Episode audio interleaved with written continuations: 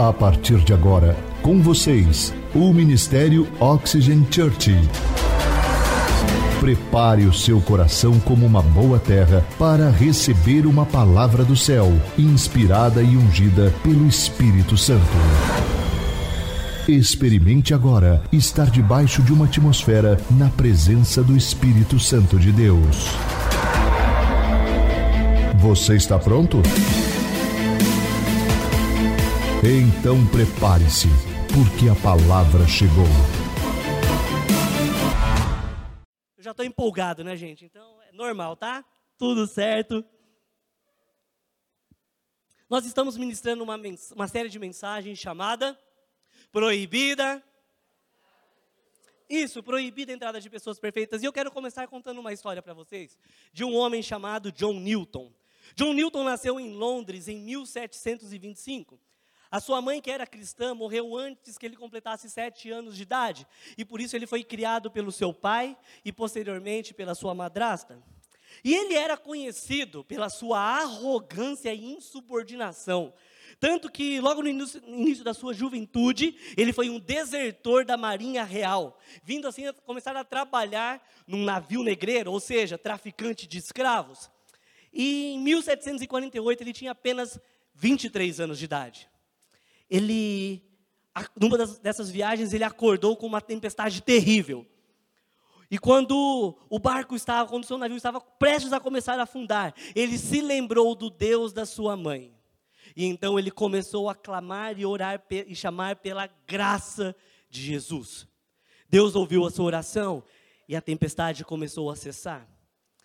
E a partir dali ele começou a ter um encontro com Jesus, ele se converteu, ele começou a ler a Bíblia, e diz a sua biografia que ele começou a mudar toda a sua trajetória. Ele evitou palavrões, ele parou de beber, ele parou de jogar jogos de azar. Mais tarde ele deixou o mercado de escravos e ele se tornou um pastor.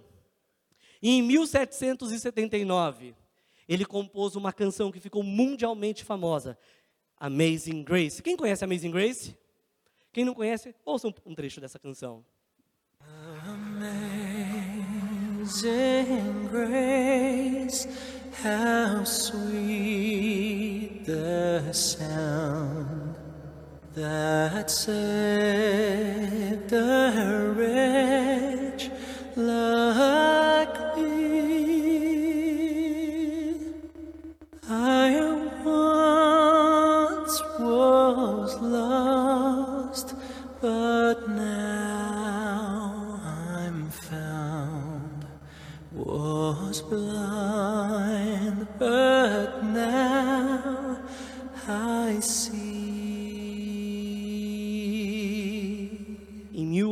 1807, John Newton faleceu.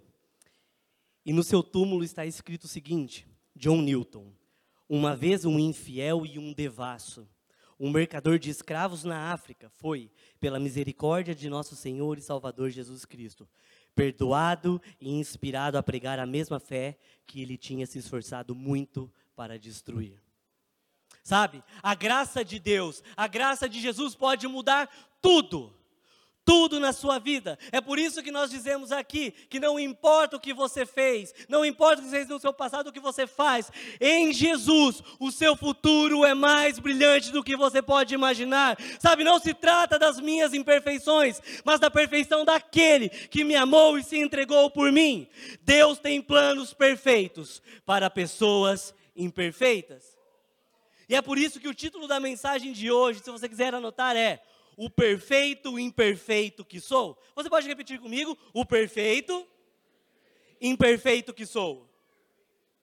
E se você estiver com a sua Bíblia ou o aplicativo do seu celular, abra na versão que você mais gostar do Evangelho de Lucas, capítulo 19, que nós vamos ler. Ou também você pode acompanhar pela projeção. Diz o seguinte: Jesus entrou em Jericó e atravessava a cidade. Havia ali um homem rico chamado Zaqueu, chefe dos publicanos. Guarde isso, chefe dos publicanos. Ele queria ver quem era Jesus, mas sendo de pequena estatura não conseguia por causa da multidão. Assim correu adiante e subiu numa figueira brava para podê-lo vê-lo. Pois Jesus ia passar por ali. Guarde isso também. Quando Jesus chegou àquele lugar, olhou para cima e disse: Zaqueu, desça depressa, quero ficar em sua casa hoje. E o verso 6: Então ele desceu rapidamente e o recebeu com alegria. Eu acredito que muitos de vocês, a maioria de vocês, conhecem a história de Zaqueu. Como a Bíblia diz, Zaqueu era um homem rico, ele, ele, ele era um homem influente, ele era chefe dos publicanos. Mas quem eram, de fato, os publicanos? Os publicanos eram cobradores de impostos. Eu não sei se você sabe, mas os publicanos, eles eram judeus. Eles eram judeus que trabalhavam e serviam ao Império Romano, mas um detalhe importante era que os publicanos, eles eram odiados pelo povo judeu. Mas por que eles eram odiados? Porque muitos deles, ou a grande maioria, eram corruptos e ladrões, porque roubavam o seu próprio povo, cobrando valores extremamente maiores do que os devidos ao Império Romano. Além disso, os publicanos eles eram desprezados por questões religiosas, como eles tinham que ter contato frequente com os gentios, ou seja, com todo aquele que não é judeu, então eles eram considerados cerimonialmente impuros. Por isso, os judeus eles eram ensinados a evitar a qualquer custo sentar à mesa, ter um tipo de relacionamento ou qualquer tipo de contato social com os publicanos. E é nesse contexto que está Zaqueu que não era somente um publicano, mas o chefe dos publicanos. Ou seja, talvez para o povo judeu ele devia ser o pior de todos, porque era o chefe. Se todo mundo está tirando um pouquinho, ele está tirando mais ainda. E é por isso que o povo fica indignado quando Jesus olha para Zaqueu e fala: Desce daí que eu quero ficar na sua casa. Olha o que acontece no verso 7. Todo o povo viu isso e começou a se queixar. Ele se hospedou na casa de um pecador. Sabe, estudando a história de Zaqueu, durante essa semana, eu pude observar pelo menos três lados ou três pontos de vistas diferentes. Eu quero compartilhar com vocês. O primeiro ponto de vista é do povo judeu. Imagina só o povo judeu vendo aquela situação, que era extorquido, que era roubado literalmente pelo seu próprio povo, que estava sofrendo, mas que ansiava pela graça de Jesus. Pelo outro lado, eu tenho Zaqueu, que era o chefe dos publicanos, odiado, rejeitado, desprezado pelo povo, mas que também ansiava pela graça de Jesus. Em terceiro lugar, eu tenho o próprio Jesus, que é a graça personificada em pessoa e que derra ansiava derramar sobre si, tanto em um quanto em outro. E é engraçado como nós olhamos uma situação e logo nós já começamos a tomar partido, não é verdade? Provavelmente, enquanto nós estamos falando aqui, não precisa levantar a sua mão, mas é bem possível que você já está mais do lado do povo do quem? Do povo judeu. Por quê? Porque embora eles sejam maioria, eles são, eles fazem parte de uma minoria social desfavorecida. Talvez você se coloque no lugar do povo judeu, porque eles estavam sendo oprimidos, porque eles estavam, eles foram injustiçados, eles estavam sofrendo. Mas você já parou para pensar em como Zaqueu se sentia? Ou até mesmo como John Newton se sentiu durante a sua vida ou depois da sua conversão? Porque é muito fácil nós olharmos para o outro e julgarmos. Nós julgamos pelo nosso ponto de vista, e sabe o que é o pior? Nós não paramos no julgamento. Nós damos a sentença e condenamos o outro. Mas e se eu te disser que todos nós já fomos ou ainda somos como Zaqueu, ou até mesmo como John Newton. Eu não, pastor. O senhor eu não sei, mas eu não sou. Deixa eu dizer algo. Talvez você não nunca extorquiu o outro, ok? Talvez você nunca foi um mercador de escravos, um escravagista. Mas todos nós somos pecadores. Todos nós pecamos. Olha que a palavra de Deus diz, que o próprio Jesus fala lá em João 8, 7, a parte A.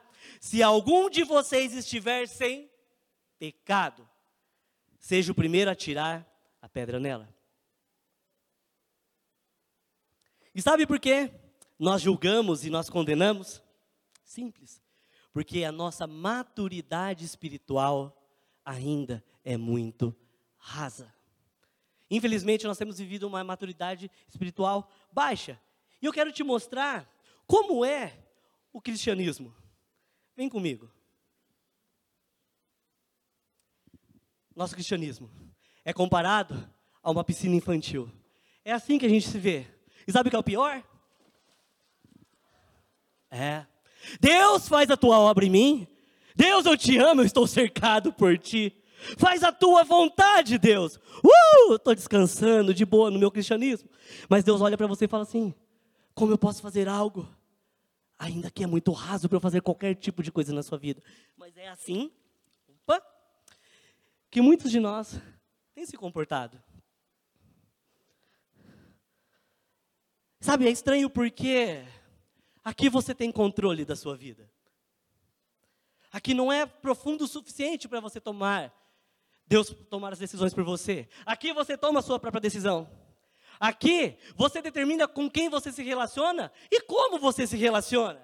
Aqui você decide o seu futuro, aqui você condena, você julga o próximo. Mas Deus diz que aqui não é suficiente para ele agir. Então a gente vem para a igreja, a gente começa a participar de um gol e a gente começa a pegar todos os nossos utensílios cristãos. Eu já falo com vocês.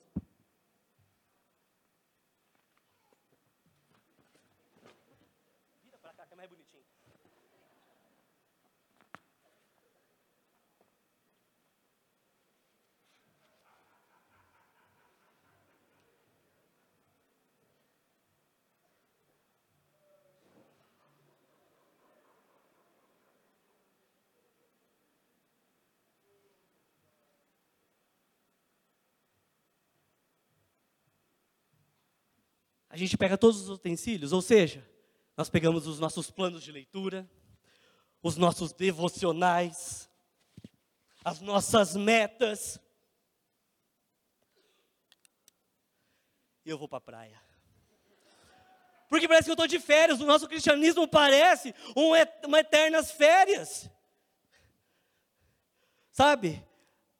E a gente fala, Deus faz algo em mim. ah, que engraçado, como? Se eu estou tão bloqueado de mim? O problema é que nós pedimos para Deus fazer grandes coisas em águas rasas. Você deve estar olhando para mim dando risada, não é engraçado, não é? Mas é assim que você vai todo dia para sua escola, faculdade ou trabalho. É assim que você se relaciona com as pessoas. É assim que você toma suas decisões baseadas na vontade, na verdade de Deus. Nós achamos que a gente está com a bola toda, mas tudo que Deus diz para você é que isso ainda é muito superficial. O desejo é que Deus, de Deus é que nós saiamos do raso. Que nós saímos dessa piscina infantil e caminhamos a águas profundas. Sabe, eu não sei qual área da sua vida você precisa se deixar ir mais fundo. Eu não sei quais são as decisões que você precisa tomar hoje, mas eu sei que ficar no raso, por mais seguro que pareça, é fatal para a sua vida.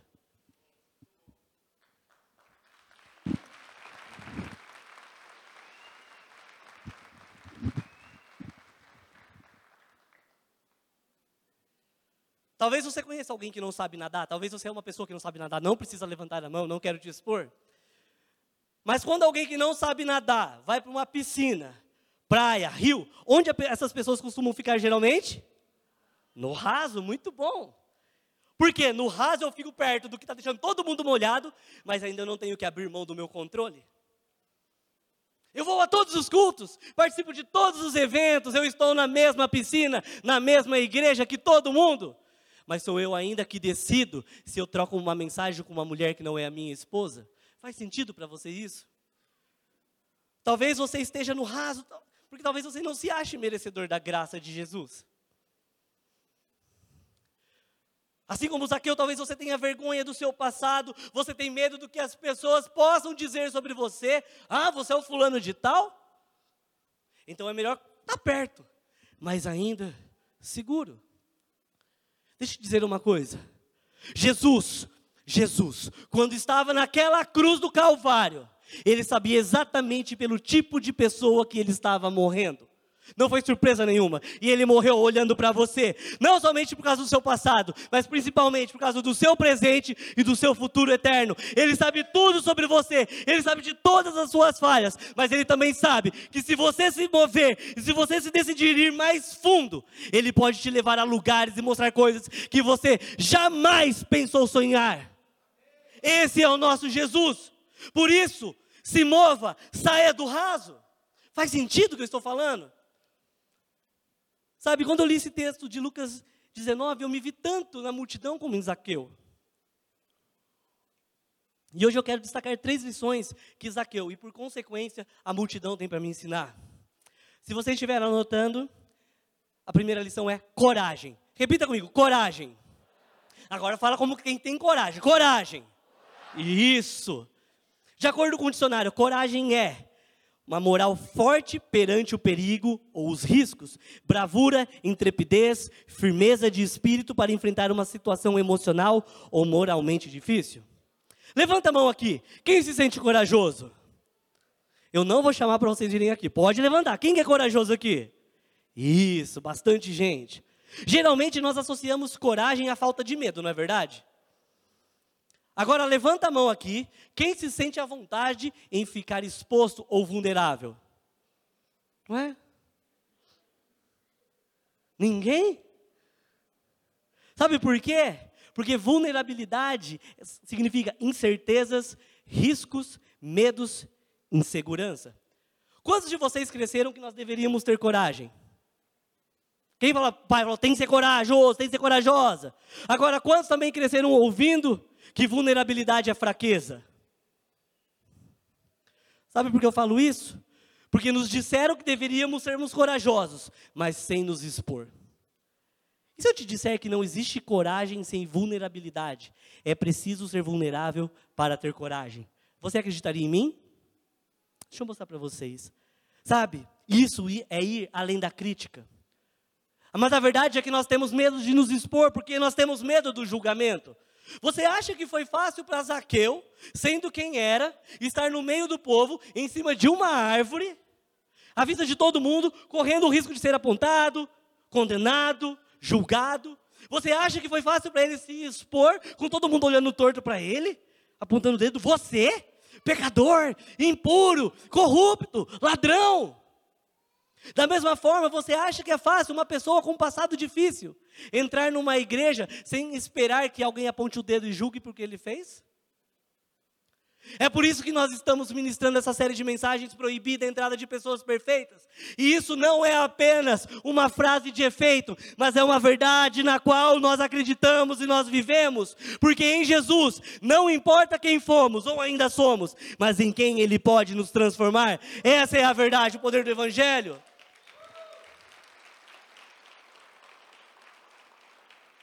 Deixa eu te dizer algo.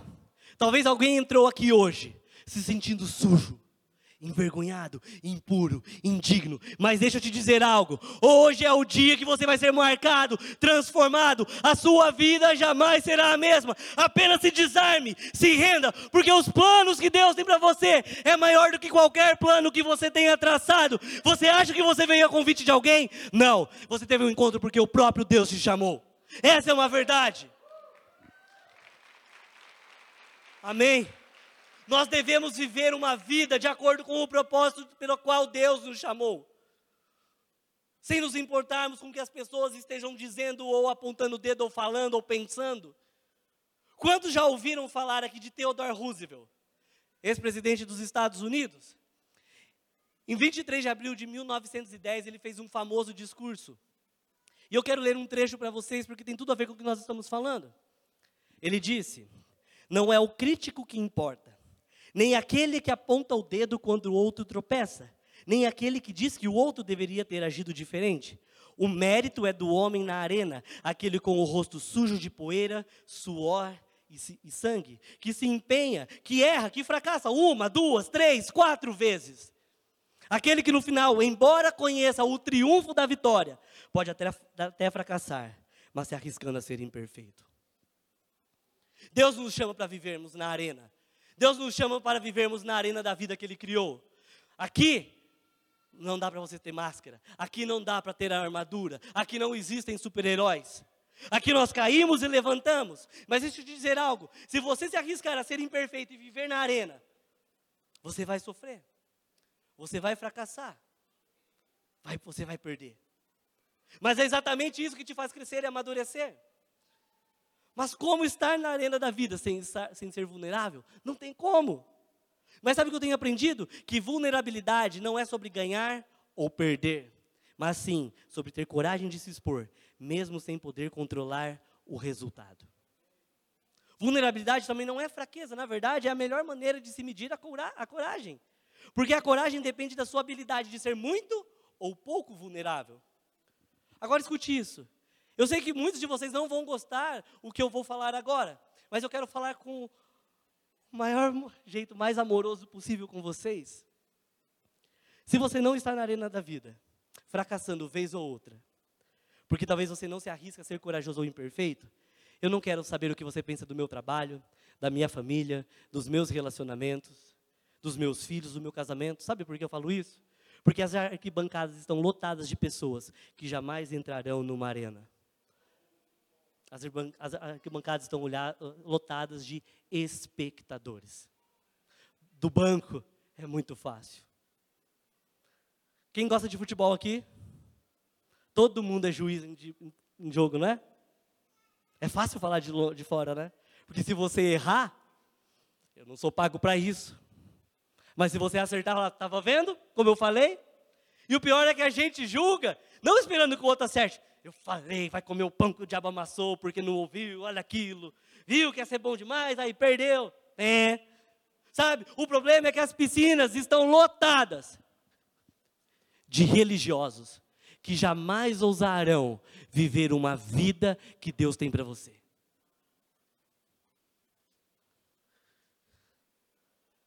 Jamais ousarão sair de uma zona de conforto. Porque no profundo de Deus não existe autocontrole. Por isso eu te desafio hoje a sair da sua zona de conforto. Deus está te chamando para algo maior. O que, que você precisa deixar de lado para poder viver o sobrenatural de Deus hoje? Qual passo você precisa dar? O que você precisa abrir mão? Amém? O segundo ponto, a segunda lição é, que eu aprendo com Zaqueu é humildade. Repita comigo, humildade. Sabe, é preciso ser humilde para se expor, para se despir. Zaqueu teve que se expor quando Jesus chamou. Talvez Zaqueu tivesse vergonha da sua baixa estatura, eu não sei. Talvez Zaqueu tivesse receio de receber Jesus em sua casa, do tipo: Ué, o que ele quer comigo? Eu, um pecador que todo mundo evita. Jesus, o Messias, o Rei dos Reis, quer vir na minha casa, no meu lar. Eu não tenho nada a oferecer. O que será que Jesus quer comigo? É por isso que muitos de nós não conseguem ter um relacionamento íntimo com Deus, porque nós temos medo do que Ele vai achar da nossa casa. E quando eu falo casa, eu falo de mim, porque eu sou casa, eu sou habitação no meu interior. Qual área da sua vida você precisa expor? Não para as pessoas, mas para Deus. Até onde você estaria disposto a ir para conhecer mais de Jesus? Zaqueu subiu numa árvore, ele superou todos os obstáculos que tinham à sua frente. Quantas desculpas você tem dado? Eu não consigo acordar cedo. Eu não, eu não encontro palavras quando eu oro. Eu não entendo o que eu leio na Bíblia. É muito longe. Cara, estou cansado. Olha, minha rotina é complicada, sabe? Eu sou muito jovem ainda, eu tenho muita coisa para viver. Quais são as suas desculpas? Zaqueu, ele não era uma pessoa comum, ele tinha uma agenda muito puxada, ele era um homem importante, ele tinha uma reputação a zelar. Mas mesmo assim, ele deixou, decidiu deixar tudo isso de lado para se aproximar de Jesus. E como somente as crianças fazem, ele subiu numa árvore. E nós muitas vezes estamos aqui e nem temos coragem de falar, Jesus, eu te amo, um pouco mais alto, porque alguém olha para mim e fala, eita, cara doido. Ou ainda vim aqui na hora de um apelo aqui na frente. Não, não vou lá não, eu sou muito importante, as pessoas vão falar o que de mim depois na segunda-feira?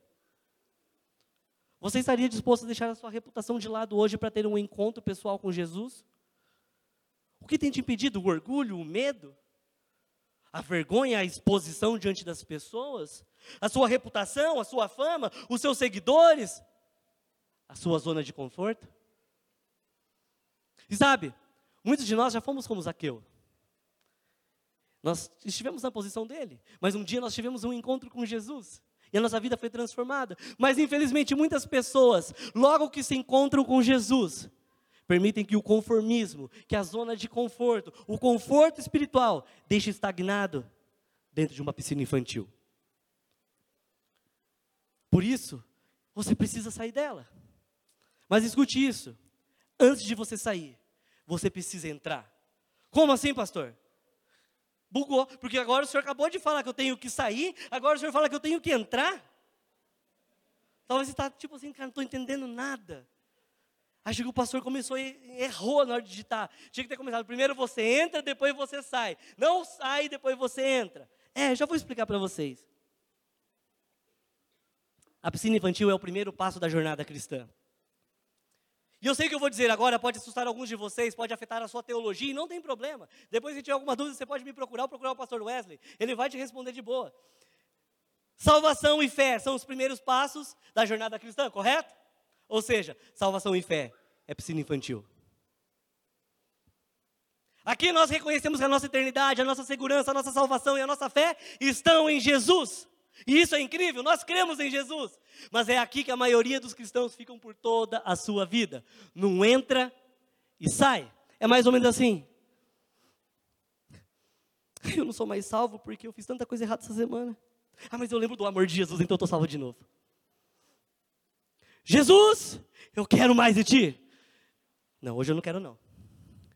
Jesus, eu briguei com a minha família. Ah, mas eu li na palavra que Jesus me perdoa. Eu quero mais de Deus. Eu não quero mais. Eu venho, eu saio. Eu entro, eu saio. Tá assim, ó. Igual criança. Não quero mais. É engraçado que a gente dá risada da gente mesmo. Sabe? Ou seja, você está brincando numa piscina infantil. E sabe quem brinca em piscina infantil? Quem? Criança, olha. Vocês leram meu esboço, tenho certeza. Vazou. Criança. Sabe? Talvez seja igual você com seus filhos. Quem tem filho aqui sabe. É difícil para os pais liberarem a criança nessa transição de uma piscina infantil para uma piscina funda, não é verdade?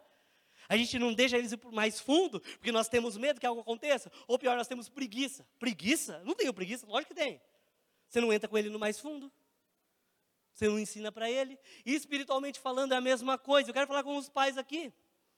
Até quando você vai deixar de trazer seu filho numa, na igreja aos sábados? Para ele conhecer novas pessoas e ter relacionamentos saudáveis dentro da igreja, porque você quer descansar num sábado à noite? Deixa eu te fazer uma pergunta. Daqui 5, 10, 15 anos, quais das decisões que você toma hoje trarão realmente um impacto?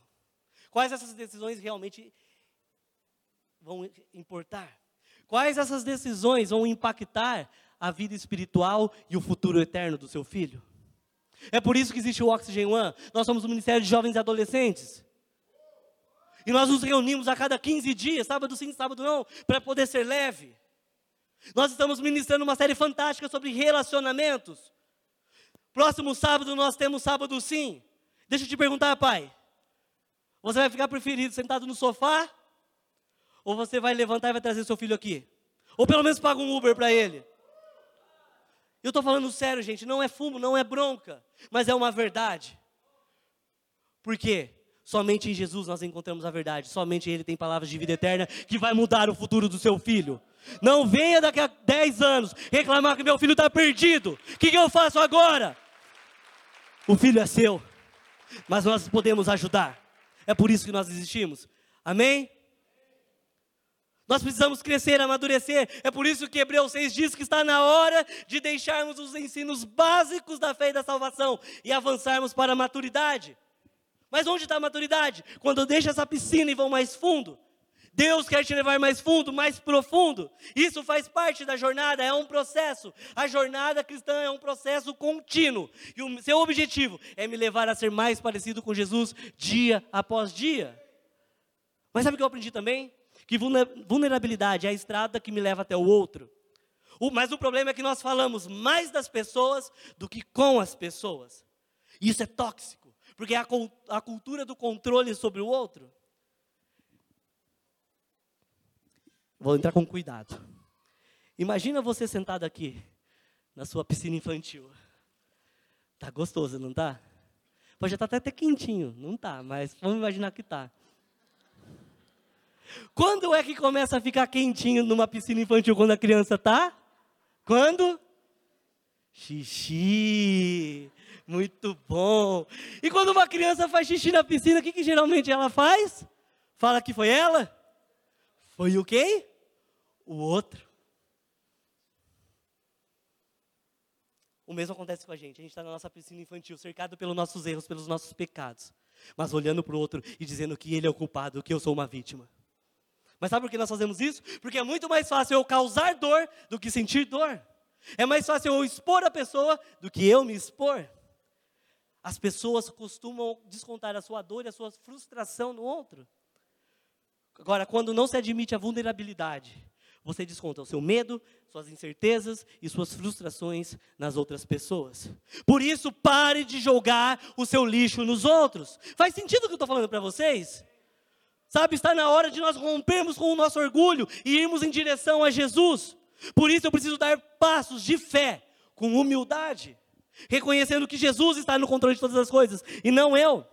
E a terceira e última lição que eu aprendo com Zaqueu é conversão. Repita comigo: conversão. E essa é uma palavra complicada. Porque nós temos usado, os cristãos usam de uma maneira muitas vezes errada. Na verdade, conversão virou um que? Um jargão crentez. Ou seja, quando você se converteu? Eu me converti em 1974 e você? Sério? De acordo com o dicionário, conversão é ação de alterar ou modificar um sentido, caminho, direção. Ou seja, conversão não é o que você diz, mas em quem você se transformou. Conversão não é marcada por uma data, mas sim pela sua transformação diária. Sabe por que eu digo isso? Porque muitas daquelas pessoas que odiavam Zaqueu, que criticaram Jesus por ter se hospedar na casa dele, jamais tiveram as suas vidas totalmente transformadas pelo poder de Jesus. Muitas delas que se julgavam realmente superiores, jamais tiveram um encontro com Jesus. E por consequência, não tem como a vida ser transformada. Sabe, quando as mãos se levantavam em direção a Jesus, clamando por misericórdia, Jesus respondia como? Com amor. Por quê? Porque Ele é o amor. Esse era o seu código, essa é a sua missão. As pessoas são preciosas. Sabe, muitos daqueles que receberam as curas e os milagres jamais voltaram para agradecer, como nós vemos na história dos dez leprosos. Somente um voltou. A maioria das pessoas até hoje estão mais preocupadas em serem curadas e ficarem saudáveis do que serem santas. Mas Jesus continua curando mesmo assim. Sabe por quê? Porque Ele sabe o valor das pessoas. Porque você é especial, você tem valor, a sua vida importa, a sua dor importa e Jesus importa com ela, porque Ele te ama. Mas sabe, mais do que um arrepio, mais do que um toque, eu quero ser transformado dia após dia. Mas para isso eu preciso me converter. Eu preciso mudar a direção do que o meu eu quer fazer e ir para a direção do que Jesus está me direcionando todo o tempo. A piscina infantil, sim, é o primeiro estágio. Mas o problema é que muitos acreditam que já passaram desse estágio. Não, já passei disso, não estou aí não. Acham que já estão em águas profundas, mas ainda estão presas ali. Sabe por que eu sei disso? É meio desconfortável ter essa água toda em mim. Eu ando, meu tênis, tec, tec. Parece que eu estou encharcado. Eu saí da piscina infantil, mas parecia que eu estava numa piscina funda. Mas eu estou apenas úmido. É estranho porque é isso que as pessoas veem. As pessoas veem as, as minhas pegadas como se eu tivesse tido um encontro com Jesus. Parece que eu estava com Ele, parece que eu tenho um relacionamento com Ele. Mas a prova que eu estive com Ele não é se eu estou com o pé molhado, é se a minha cabeça está molhada. Porque a diferença entre piscina infantil e a piscina funda é que a sua mente, os seus pensamentos, as suas emoções devem estar totalmente submersos, submergidas em Jesus. Os meus pés agem por causa da minha cabeça. As minhas mãos tocam por causa da minha cabeça. O meu coração bate por causa da minha cabeça. As minhas ações se alinham com a minha cabeça. O problema é que nós damos todo o nosso corpo a Deus, menos a nossa cabeça. E quando eu fico no raso, você não consegue usar todo o potencial que Deus colocou dentro de você, porque ali é muito raso, não tem espaço. Sabe por que eu fico repetindo que nós precisamos sair de uma piscina infantil e ir mais fundo?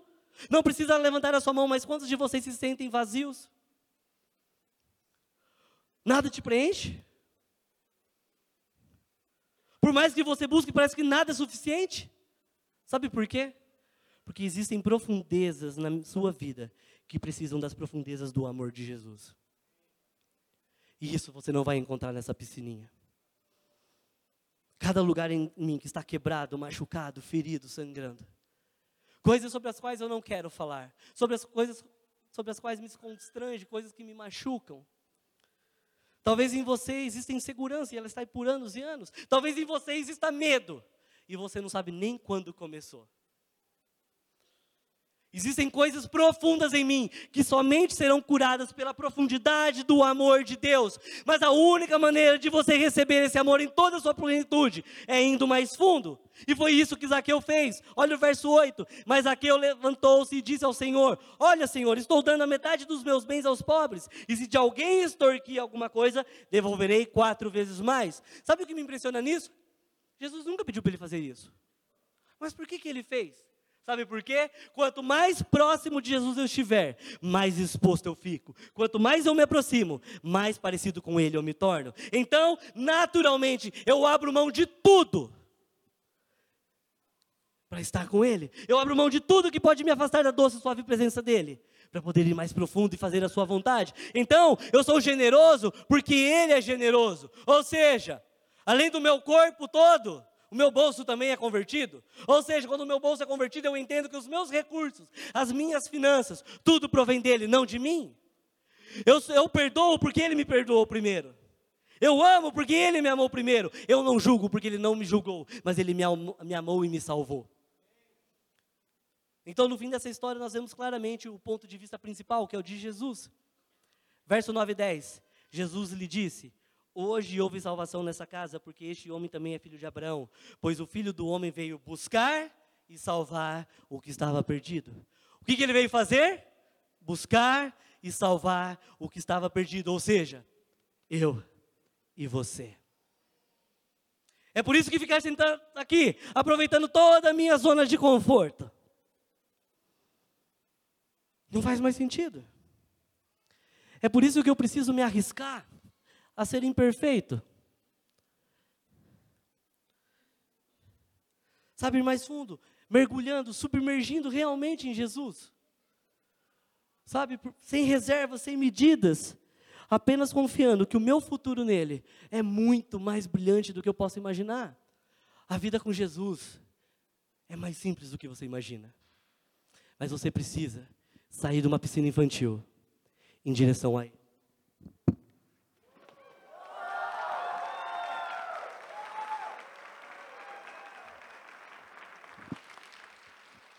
O seu corpo todo tem que estar mergulhado. Não somente o seu pé. Não somente metadinha. Mas o corpo todo. Deixa eu dizer algo. Eu já contei uma parte desse testemunho para vocês, mas hoje eu preciso contar a causa dele. Em 2013, vai aparecer algumas fotos aqui. A Clarinha nasceu. E quando ela tinha três meses de idade, eu tive a oportunidade de abrir o meu próprio escritório. Eu sou arquiteto. E nós fechamos um grande contrato. Entre 2013 e 2014, nós projetamos mais de 30 academias de MMA. Não sei quem gosta da, é da época do MMA. Tive contato com o Minotauro, pode colocar foto. Com o Minotouro. Conheci Anderson Silva. Conheci todos os lutadores de UFC daquela época. Viajava o Brasil. Estava nos melhores restaurantes. Conhecendo pessoas importantes. E eu, com dois anos de formado apenas, já estava nesse patamar, enquanto os meus amigos da faculdade nem sequer estavam na área. E aquilo subiu para minha cabeça, eu me achei bom demais. Então, o que eu comecei a fazer? A gente saía em jornais, revistas, Globo Esporte. E aí eu parei de ir na igreja, parei de servir, porque eu era muito importante para servir. Eu já não tinha mais tempo, porque minha vida era corrida. Eu parei de dar o dízimo, por quê? Porque meu dízimo era muito alto.